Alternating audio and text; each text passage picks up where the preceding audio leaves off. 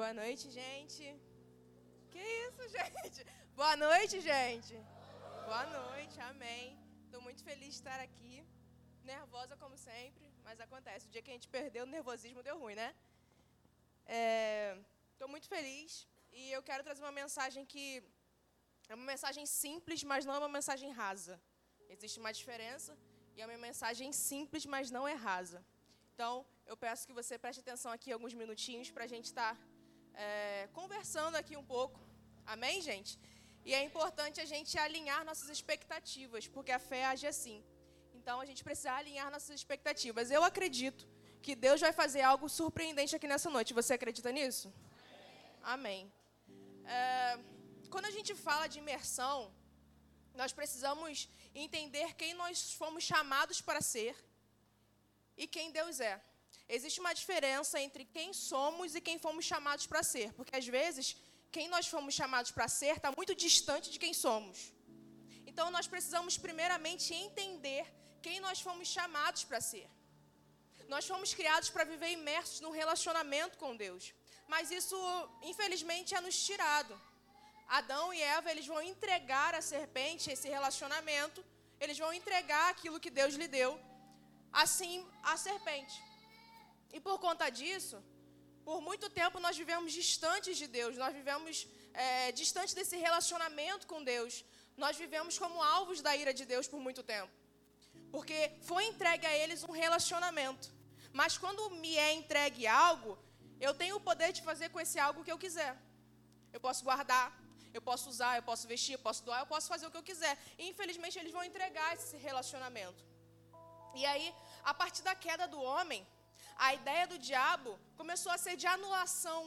O diabo começa a anular a criação de Deus.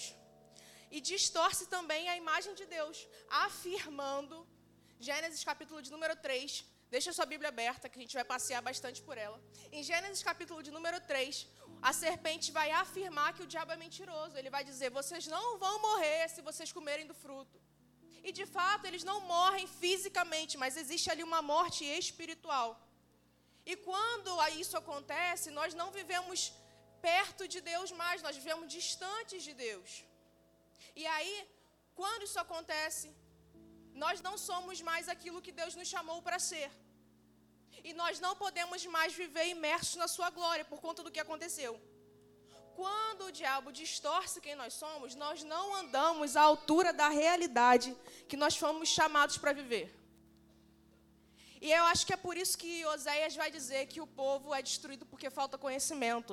E às vezes nem é um conhecimento direto de Deus, mas um conhecimento de quem nós somos também, de quem nós fomos chamados para ser. Porque nós somos filhos. E nós temos direitos, mas também temos deveres de filhos. E às vezes nós não sabemos disso, nós ficamos muito distantes disso. Às vezes nós, fomos, nós somos condicionados a pensar que estamos distantes de Deus ainda. Alguns lugares, aqui não, graças a Deus. Mas alguns lugares, as pessoas são condicionadas a pensar que ainda estamos distantes de Deus. Mas quando nós conhecemos a verdade que liberta, que é a verdade de Cristo, nós entendemos que nós somos livres para estar imersos em um relacionamento com Ele novamente. É por isso que eu quero ler com você em Gênesis capítulo de número 3. Gênesis capítulo de número 3, versículo de número 7. Gênesis capítulo de número 3, versículo de número 7. Que diz assim: Então foram abertos os olhos de ambos e conheceram que estavam nus. Então foram abertos os olhos de ambos e conheceram que estavam nus. E cozeram folhas de figueira e fizeram para si aventais. A primeira coisa que acontece aqui, você pode pensar que isso não tem nada a ver com imersão, mas você já vai entender. A primeira coisa que acontece aqui, após a queda do homem, é eles perceberem que eles estão nus. O homem vivia tão imerso na glória de Deus que a glória de Deus o cobria. Aleluia. A glória de Deus cobria o homem. Ele nem podia se ver porque era tanta glória, mas tanta glória que a glória o cobria. Só que após a queda do homem, a glória se afasta. E quando a glória se afasta, ele se vê nu. Ele se vê nu ali. Só que vamos lá, Gênesis capítulo de número 1, versículo de número 26 e versículo de número 27, a Bíblia vai dizer que Deus vai criar o homem. Perceba que Deus vai criar o homem, ele não vai formar o homem ainda, ele vai criar o homem. A Bíblia diz que ele cria o homem dentro de si. Então o homem é gerado em Deus. O homem é gerado dentro de Deus. A alma, o espírito do homem é gerada em Deus. Aí, se você a Bíblia em Gênesis, capítulo de número 2, versículo de número 7, a Bíblia vai dizer que o Deus vai formar o homem do pó da terra. Então, existem duas etapas para a criação e formação do homem. O homem foi criado em Gênesis 1, e Gênesis 2, o homem é formado. O corpo do homem é formado ali, em Gênesis número, de, capítulo de número 2. Então, Deus vai pegar o que foi gerado nele e vai soprar dentro daquele corpo que ele fez. Atenção para o que acontece aqui. Deus tira o, que, o homem de dentro dele e coloca no corpo. Deus tira o homem que foi gerado dentro dele e coloca no corpo. Só que, ao cair, o que era de Deus se afasta. E ele fica ali só o corpo. Porque o espírito do homem, quando ele cai, é desconectado do espírito de Deus. O espírito do homem, que era para ser conectado com o espírito de Deus, é desconectado na queda do homem. Então o homem ali está com, com o corpo, mas com o espírito desconectado a Deus. Nós fomos gerados em Deus, mas quando nós removemos Deus, só resta o pó, só resta o corpo. Eu vou te dar um exemplo simples. Pensa no, no molde, no aparelho de internet. Quando você tira o fio, não fica só o molde? A internet não funciona? É basicamente isso. Eu sei que é um exemplo muito bobo, mas é só para você entender. Fica ali o corpo, mas não tem conexão. O homem foi desconectado de Deus. Quer ver um outro exemplo? A Bíblia vai dizer, a Bíblia vai dizer não, perdão. O que acontece quando a gente tira um peixe da água, o peixe morre, correto? Amém, gente? Quando a gente tira o peixe do seu habitat natural, o peixe vai morrer. Quando a gente tira uma planta do solo, a planta também vai morrer. Porque eles estão fora do seu habitat natural. Então, quando a gente tira o homem de Deus, o homem morre. Porque não existe vida fora do seu habitat natural. Não existe vida fora do habitat natural do homem, que é Deus longe do seu habitat natural, não tem como você viver. Ainda que você se esforce para viver longe de Deus, ainda que você tente viver longe do Pai, não existe vida fora do seu habitat natural. Não tem como. Você é desconectado. O Espírito de Deus se desconecta do seu. Aí vamos lá. Gênesis capítulo de número 3, versículo de número 8 e versículo de número 9. E ouviram a voz do Senhor Deus que passeava no jardim pela viração do dia. E esconderam-se Adão e a sua mulher da presença do Senhor entre as árvores do jardim. A Bíblia vai dizer que Deus começa a passear no jardim, porque provavelmente era a hora dele se encontrar com o homem. O homem ouve os passos de Deus. Quando o homem ouve os passos de Deus, eles vão se esconder entre as árvores, porque eles sentem vergonha. O homem antes da queda não tinha vergonha. Nós não nascemos para isso. Nós não nascemos para ter vergonha. Mas após a queda, o homem passa a ter esse sentimento e diversos outros. O homem sente vergonha e se esconde. Aí Deus vai dizer: Adão, onde estás? Só que Deus é onipresente, onipotente, onisciente, correto? Deus está perguntando: Adão, onde estás? Só que Deus não quer saber onde está o corpo de Adão. Porque o corpo de Adão, ele sabia onde estava. Ele queria entender o que aconteceu com o espírito de Adão, porque o espírito de Adão foi desconectado do espírito dele. Ele chega no jardim e pergunta: Adão, onde estás? Ele não quer saber onde está o seu corpo. Ele quer saber onde está o seu espírito, Adão. Deus está perguntando a Adão o que, que aconteceu, porque a nossa conexão foi desfeita. Adão, o que, que houve? Porque nossa conexão foi cortada. Adão, parece que o nosso cordão umbilical foi cortado. O que, que aconteceu? Ele está dizendo: Adão, onde estás? Deus não quer saber onde está o corpo dele. Ele queria entender o que tinha acontecido, queria entender, entre aspas, tá, gente? O que, que aconteceu com o espírito de Adão.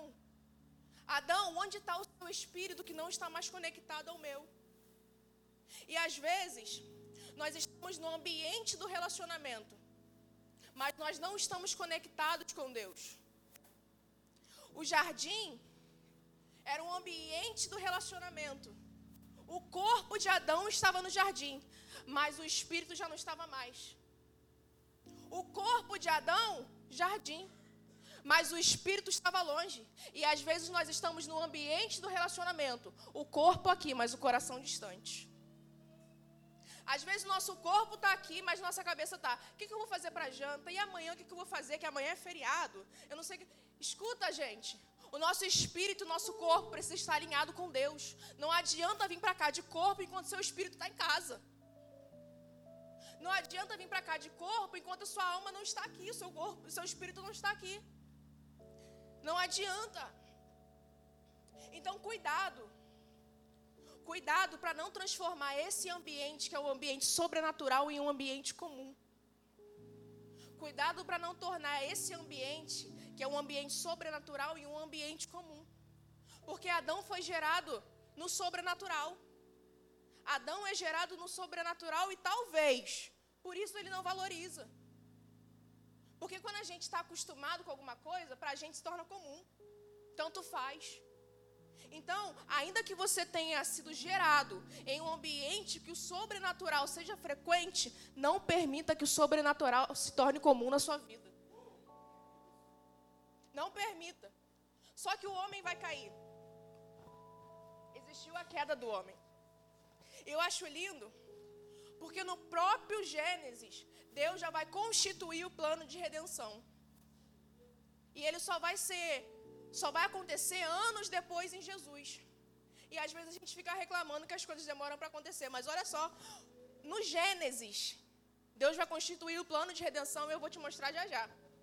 Mas anos depois, eu nem sei quantos anos depois, Jesus vai vir para realizar aquilo que Deus no Gênesis decreta. Então a gente reclama, a gente vive reclamando que as coisas demoram para acontecer, só que tem planos na sua vida que Deus fez quando você ainda estava no ventre e só está esperando uma posição sua para realizá-lo através de você. No próprio Gênesis, Deus vai constituir esse plano de redenção. Gênesis capítulo de número 3, versículo de número 21. O homem está vestido com roupas de figueira. Ele pega as árvores, ele vê que está nu, e ele vai se tapar da maneira como ele entende que tem que ser. Só que Deus não queria que o homem fizesse justiça com as próprias mãos. O que, que ele vai fazer? O primeiro sacrifício feito pelo próprio Deus. Ele vai pegar um animal sem culpa, um animal que não tinha feito nada, um animal que de repente estava pastando, não sei, vivendo a sua vida. Deus vai pegar esse animal, vai sacrificar esse animal, vai pegar as peles dele e vai vestir o homem. Deus pega um animal sem culpa, não tinha feito nada, vai tirar a sua pele, vai o sacrificar, tirar a sua pele e vestir o homem. Atenção para isso, gente, animal sem culpa, por homens que cometeram pecados. Eu não sei se você lembra de algo, mas Jesus também não tinha culpa alguma e se entregou por uma humanidade cheia de pecados. Então, aqui no Gênesis, Deus já tem a solução. No Gênesis, Deus já tem a solução toda. No jardim, Deus já está dizendo: não estava nos planos isso acontecer. Até porque, vamos lá, gente, Deus não criou o homem para o homem pecar, para o homem cair. Não, tá, não era isso que Deus queria. Deus queria que o homem escolhesse ele, mas ainda assim o homem escolheu pecar. Aconteceu por conta da escolha do homem. Então não estava nos planos acontecer. Deus está dizendo isso no jardim. Não estava nos planos acontecer, mas já que aconteceu, Ele está dizendo: Eu tenho a solução. Aleluia. Já que aconteceu, eu tenho a solução. Entenda. Às vezes nós nos desesperamos por coisas que acontecem no nosso dia a dia. Às vezes a gente fica desesperado por coisas que acontecem na nossa semana. Às vezes a gente se desespera por coisas que acontecem no ano, no mês. Querido, entenda uma coisa: não estava nos seus planos acontecer, mas já que aconteceu, Deus está dizendo: eu tenho a solução. Aleluia. Eu sinto a presença de Jesus aqui. E não é por mero arrepio, eu sei que Ele está aqui. Deus não é pego desprevenido, gente. Deus jamais, nunca. Deus não é pego desprevenido. Ele tem a solução para o seu problema. Fica tranquilo porque Ele tem a solução. Eu não sei o que tem acontecido com você nessa semana, nesse mês, nesse ano. Talvez sua vida virou de cabeça para baixo, mas Ele está dizendo: Eu tenho a solução. Aí Deus agora pega o seu filho, unigênito, que vai se tornar primogênito. Era o único filho de Deus. Só que esse único filho se torna primeiro. Porque agora nós também podemos ser chamados filhos de Deus.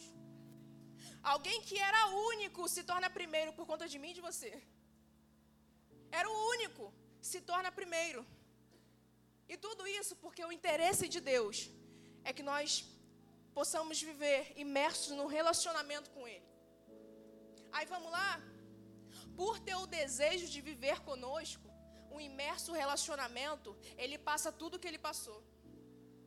Jesus foi negado, cuspiram no seu, no seu rosto, pregaram numa cruz a pior tipo de, o pior tipo de morte. Pregaram Jesus numa cruz. Aqueles pelo qual ele veio salvar gritaram: crucifica-o, mate-o. Não estavam nem aí. Escolhem Barrabás, um preso, ao invés de escolherem Jesus. Ele foi açoitado, torturado com madeiras, cordas amarradas em pedaços de ossos. Quando quando açoitavam Jesus, eles pegavam e quando eles açoitavam, esses pedaços de ossos grudavam em seu corpo, e quando eles retiravam, vinha pedaço da pele de Jesus junto naquele, no lugar, no, naquilo que eles faziam, naqueles, no lugar que eles açoitavam, não sei. Açoitava Jesus, quando eles batiam, um pedaço de pele de Jesus vinha juntinho. Porque aquilo rasgava a sua pele. E seus ossos, chegou um momento que os ossos de Jesus estavam sendo expostos. Jesus passa de filho para inimigo. Talvez você fale, Raíssa, como assim? Mas Jesus, que era filho de Deus, passa a se tornar inimigo de Deus. Por quê? Escuta, Jesus vai clamar em alta voz quando ele está numa cruz: Deus meu, Deus meu, por que me abandonaste? Se você parar para ler, é um dos únicos versículos que você vai ver Jesus chamando Deus de Deus. Geralmente ele se referia a Deus como seu pai. Mas aqui, especificamente aqui, ele vai dizer: Deus meu, Deus meu, por que me abandonaste? Mas por que, que Jesus está chamando Deus de Deus e não de Pai? É muito simples e também muito triste. Porque quando Deus olhava para Jesus na cruz, ele não enxergava o seu filho, ele enxergava apenas o pecado da humanidade. Quando Jesus fala, afasta de mim esse cálice, ele não está dizendo que ele não quer ser açoitado, isso aí era muito pouco. Mas Jesus viveu a eternidade com Deus. Ele estava dizendo: Deus, Pai, eu não quero ficar distante do Senhor, nem que seja por um dia. Para Jesus, aquele que viveu pertinho de Deus toda a sua vida, toda a eternidade, para ele, pior do que ser açoitado, pior do que morte de cruz, era ser separado, nem que seja por um dia, de Deus. Jesus agora, aquele que é filho, passa de filho para inimigo. E nós, que éramos inimigos de Deus, passamos de inimigo para amigos de Deus. Aleluia. Aleluia, porque hoje você pode ser chamado de amigo de Deus. Aleluia, porque hoje você é amigo de Deus. Glória a Deus. Por conta de um sacrifício. Em Gênesis, capítulo de número 1, versículo de número 1 ao 3, vai dizer que existia trevas sobre a face do abismo. Gênesis capítulo de número 1, versículos de número 1 ao 3, vai dizer que existia trevas sobre a face do abismo. E olha que para mim é só uma criança chorando. Relaxa. Existia trevas sobre a face do abismo. E aí a Bíblia vai dizer que Deus disse: haja luz, e houve luz. Só que o sol só foi criado versículos depois. Quem era a luz que Deus estava dizendo? O próprio Jesus. E aí em Gênesis, em, perdão, a Bíblia vai dizer, depois do sacrifício de Jesus, que a terra novamente há trevas sobre ela. Porque quando Jesus morre, há trevas sobre a terra novamente. Porque a luz se apaga. E quando a luz se apaga, há trevas sobre a terra. Então lá no Gênesis, novamente, está apontando para o sacrifício de Jesus. Já no Gênesis, Deus está dizendo novamente: Eu tenho a solução. Eu tenho a solução. Querido, ele foi feito doença para que pudéssemos ter curados. Ele foi feito pecado. Jesus, santo, foi feito pecado para que hoje pudéssemos viver imersos num relacionamento com Ele. Eu não sei se isso mexe com você, mas isso mexe comigo. Alguém que nunca havia conhecido o pecado, teve que conhecer pecado. Nunca nem pecou, mas carregou sobre ele o pecado de você, seu pecado e o meu pecado, para que pudéssemos ser irmãos dele. Aí, Jesus precisou suportar a ira de Deus. Isaías vai dizer que foi do agrado de Deus moê-lo pelo seu próprio pai, mas era aquilo que ele precisava fazer. Foi do agrado de Deus moê-lo. E ele suporta a ira de Deus por amor. Era como se existisse a humanidade, existisse Deus, e a ira de Deus estava vindo sobre a humanidade, e Jesus entra na frente no seu sacrifício de cruz, abre os braços e fala: Deixa que eu suporto a ira por ele. Deixa que eu suporto a ira por ela. Ele vai suportar a ira de Deus.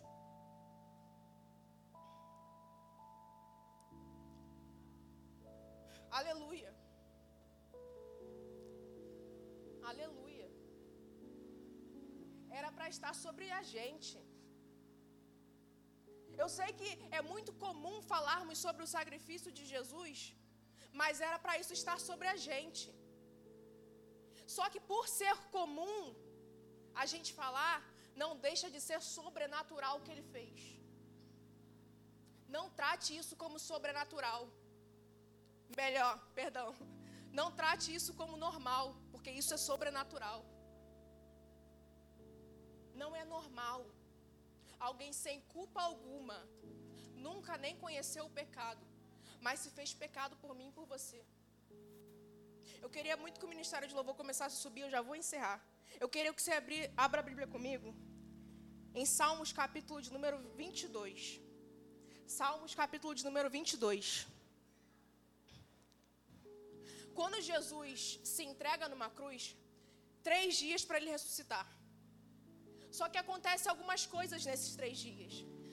No capítulo de número 22, 23 e 24, acontecem algumas coisas. Eu quero mostrar para você o que acontece nesses três dias que parece que Jesus está meio off. A Bíblia vai dizer, no capítulo de número 22, algumas coisas. E alguns teólogos vão dizer que aqui Davi tem uma revelação do que vai acontecer na cruz. Perceba que o livro dos Salmos, Antigo Testamento, Davi está tendo uma revelação daquilo que vai acontecer na cruz. Versículo de número 1, Davi está dizendo: Meu Deus, ou Deus meu, Deus meu, por que me abandonastes? exatamente aquilo que Jesus vai dizer numa cruz. Aí no versículo de número, de número 6, ele vai dizer: Eu sou verme, e não homem, motivo de zombaria e objeto de desprezo do povo. Caçoam de mim todos os que me veem, balançam a cabeça e lançam insultos contra mim, dizendo: Recorra ao Senhor, que o Senhor o liberte, que ele o livre, já que ele o quer bem. Eles caçoavam de Jesus numa cruz, e é o que Davi está dizendo. Aí ele está dizendo, versículo de número 12: Muitos touros me cercam, porque antigamente os soldados acreditavam que se eles bebessem o sangue do touro, eles ficariam tão fortes como os touros. Aí ele está dizendo: Muitos touros me cercam, rodeiam-me os poderosos de Bazã, como leão voraz rugindo, escancararam a boca contra mim. A Bíblia vai dizer que Jesus, quando ele está na cruz, eles vão espetar Jesus e não vai sair sangue, mas vai sair água. Aí no versículo de número 14 está dizendo: Como água me derramei. Aleluia. Como água me derramei, e todos os meus ossos estão desconjuntados. Davi está tendo uma revelação daquilo que vai acontecer na cruz. Aí vamos lá. A Bíblia vai dizer que quando Jesus tem sede, ele pede água, lhe um vinagre. Versículo de número 15: Meu vigor secou-se como um caco de barro, e a minha língua gruda no céu da minha boca. Davi está tendo uma revelação. Escuta, versículo de número 16: Cães me rodearam, um bando de homens maus me cercou, perfuraram minhas mãos e os meus pés. Ele está falando de Jesus. Posso contar todos os meus ossos, mas eles me encaram com desprezo. Dividiram as minhas roupas entre si e lançaram sortes pelas minhas vestes. Os soldados estavam lançando sorte sobre as vestes de Jesus quando ele está numa cruz. Aí Davi, muito antes, já está dizendo: lançaram sorte as minhas vestes. A Bíblia é muito linda. Aí, se você for continuar lendo, ele está tendo uma revelação do que acontece numa cruz. Aí, se você for, Salmos capítulo de número 23, Jesus está indo no Hades. Aí ele está dizendo, versículo de número 4: Mesmo que eu ande por o vale da sombra da morte, eu não temerei mal algum, porque tu estás comigo. Mesmo que eu ande, aleluia pelo vale da sombra da morte, não temerei perigo algum, porque tu estás comigo. A tua vara e o teu cajado me protegem.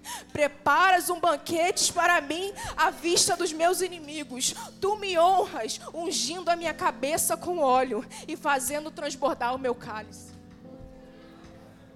Para a gente fechar, aleluia. Eu estou sentindo a presença dele aqui. Salmos capítulo de número 24. Alguns teólogos vão dizer que estava tendo uma conversa entre os seres celestiais. E eles estavam dizendo: Do Senhor é a terra e tudo o que nela existe, o mundo e o que neles vivem. Pois foi ele quem a estabeleceu sobre os mares e afirmou sobre as águas. Quem pode subir o monte do Senhor? Aí o outro vai responder: quem poderá entrar no seu santo lugar? Aquele que tem as mãos limpas e o coração puro, que não recorre aos ídolos nem jura por deuses falsos. Ele receberá bênçãos do Senhor e o seu Salvador lhe fará justiça. São assim aqueles que o buscam e que buscam a face do Deus de Jacó. Só que olha só, olha isso aqui. Parece que a conversa é cortada. Porque eles mudam o discurso. Aí agora, alguns teólogos vão dizer que Jesus vem do Hades e vai lá para o céu. E quando eles estão conversando, eles estão avistando alguém. Eles avistam Jesus. Aí eles mudam o discurso e começam a dizer: Abram-se as portas. Levantai, ó porta, as vossas cabeças, para que o entre o Rei da Glória. Aleluia! Quem é este Rei da Glória? Estão vendo Jesus e estão dizendo: peraí, quem é este? Aleluia! Quem é este? Quem é este? Glória a Deus. Eles estão dizendo: abram-se, ó portais Abre-se, ó portas antigas, para que entre o Rei da Glória. Quem é este Rei da Glória? O Senhor forte e valente, o Senhor valente na guerra. Abram-se, ó portais, abram-se, ó portas antigas, para que entre o Rei da Glória. Quem é este Rei da Glória? O Senhor dos Exércitos. Ele é. Ele é não é outro, não é outro, Ele é o Rei da Glória.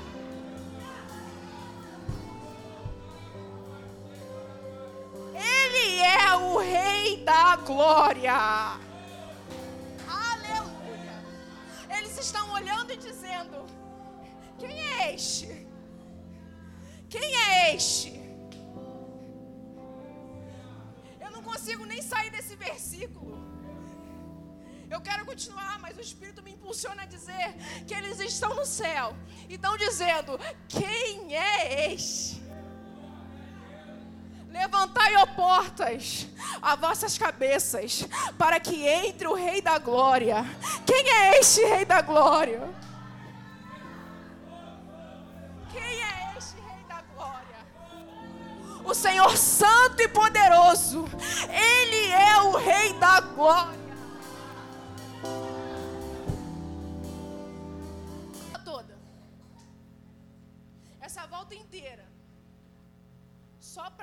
Você entender que nós não estamos mais distantes de Deus. Nós temos livre acesso ao Pai novamente. Nós podemos ser chamados filhos de Deus. Aquele que não teve pecado se fez pecado para que hoje pudéssemos ter livre acesso. Querido, você tem livre acesso a Ele. Você tem livre acesso a Ele. Houve um sacrifício, não foi qualquer sacrifício. O único Filho de Deus foi sacrificado para que hoje pudéssemos viver imersos na Sua glória novamente. Nós não somos mais alvos da ira de Deus. Nós somos amigos de Deus. Eu não sei se você entende isso, é porque a imagem a visão de amigo hoje em dia está muito distorcida. Mas nós somos amigos de Deus, Ele é um amigo de verdade. Ele é o Rei da Glória e é seu amigo. Eu não sei se você tem noção disso. Mas o Rei da Glória é seu amigo.